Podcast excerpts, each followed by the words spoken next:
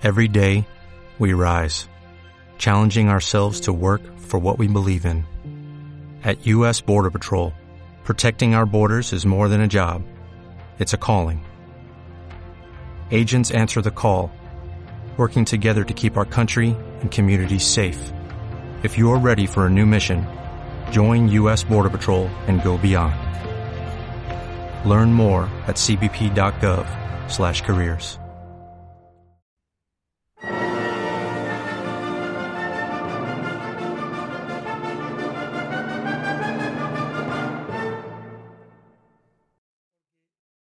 unidad de la política, decir, lo que puede convertir a la política en ciencia y no en arte, es el descubrimiento de la unidad de poder irreductible. La más pequeña unidad de poder que se encuentra en la sociedad, ese debe ser el fundamento, el átomo o la célula del edificio político que se puede construir como ciencia, como el ladrillo con el que construye el edificio de la política. De la misma manera que la física se construyó como ciencia cuando se descubrió el átomo, como unidad irreductible, luego se ha visto que no era irreductible, que el, mundo subatómico es tan rico como el superatómico. Y también en la biología sucede lo mismo. El descubrimiento de las células permite construir las ciencias biológicas. Pues bien, el descubrimiento de la unidad mínima de poder que existe en la sociedad es el punto de referencia, el punto, el ladrillo que va a permitir construir la ciencia política. Y yo he descubierto esa unidad de poder. Se equivocaron Aristóteles, Maquiavelo y la Revolución Francesa y todos los filósofos políticos cuando atribuyeron, los progresistas, hablo incluso de Marsilio de Prado, de todos, cuando atribuyeron esa unidad de poder, bien sea a la familia, como Aristóteles, o bien sea al individuo eh, aislado, al individuo, la persona individual, como en la como Maquiavelo o como en la Revolución Francesa. Aunque en realidad Maquiavelo no funda la ciencia política sobre ningún factor que no sea ya en sí mismo político, que es el poder. Por ejemplo, para Maquiavelo no es que haya una construcción política basada en elementos externos a la política, al poder, no, no, no, es que el poder se legitima por sí mismo, se hace ciencia por sí, ese es Maquiavelo. Maquiavelo justifica todas las acciones que se hagan, morales e inmorales, si triunfan.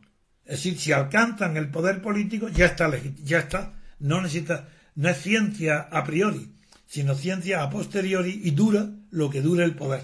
Una vez ese poder terminado, se acaba ya esa teoría científica y comenzará otra.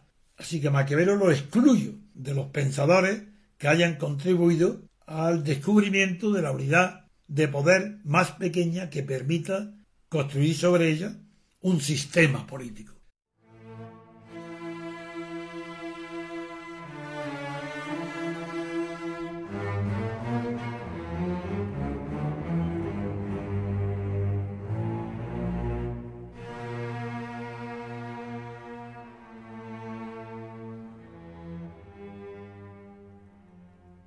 pues eh, si se eliminan no quedan más que dos, que es eh, conocido por Aristóteles y todos los aristotélicos, así toda la inmensa tradición del aristotelismo, que en la Iglesia Católica yuga hasta Santo Tomás, que como ya sabéis está basado en, en una vulgarización, pero buenísima, de la doctrina de Aristóteles. Pero junto a Aristóteles, la otra teoría es la individual, y ahí está todo el individualismo que arranca incluso desde los descubridores del, naturalismo, del derecho natural, del, que inherente a la persona, y que tuvo influencia incluso en Estados Unidos, en la Constitución. Pero eso también, la unidad es el individuo. Bueno, como lo que estamos buscando es una unidad de poder y no una unidad social, pues sobra todo lo demás.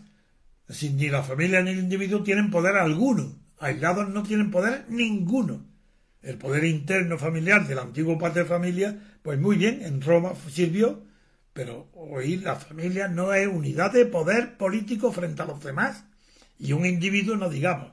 Pero fue la Revolución Francesa la que divulgó la idea y la creencia de que el individuo era el átomo de la libertad, del liberalismo y por tanto de la política. Tremendo error. Eso se ha visto en el fracaso del individuo, de las libertades y de los derechos individuales durante todo el siglo XIX y XX.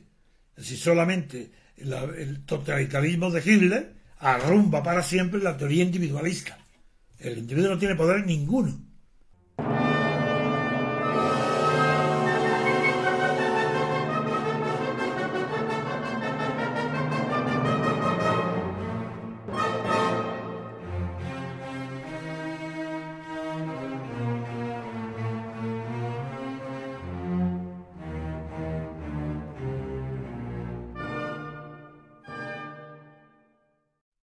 Que seguir buscando, y yo he seguido hasta encontrar esa unidad mínima de poder en el distrito o mónada electoral. La mónada sí que es una unidad indivisible, no hay más, y es de poder porque viene esa mónada constituida en virtud de una elección que entrega el poder para algo mínimo, aunque sea, a una mónada, a un distrito pequeño, y lo entrega para que ese distrito pequeño, representado en unas elecciones que eligen a esa mónada pequeña, sirve para dar su consentimiento en Inglaterra, por ejemplo, en la tradición inglesa, para que los reyes pongan impuestos. Así el principio, el principio de que nada de impuestos sin consentimiento, tan antiguo como que viene de la Edad Media, proviene del reconocimiento de que la unidad de poder mínima el consentimiento electoral en distritos pequeños para los impuestos de, de los reyes. Eso en toda Europa. Más pequeño que eso no hay nada. Que tenga poder político. Pues el distrito electoral, aunque su poder sea pasivo, porque no pueda mandar, pero pueda desobedecer, no es completo ese poder, por tanto no puede ser la base de un sistema completo, sí que es la base de un principio esencial para la ciencia política, que es el principio representativo. El principio representativo descansa en la mónada electoral, en la unidad más pequeña del espacio territorial de un Estado, de una nación, de un país, esa mónada pequeña, la más pequeña posible que, y viable, es la que constituye la unidad mínima a partir de la cual se puede construir la ciencia política.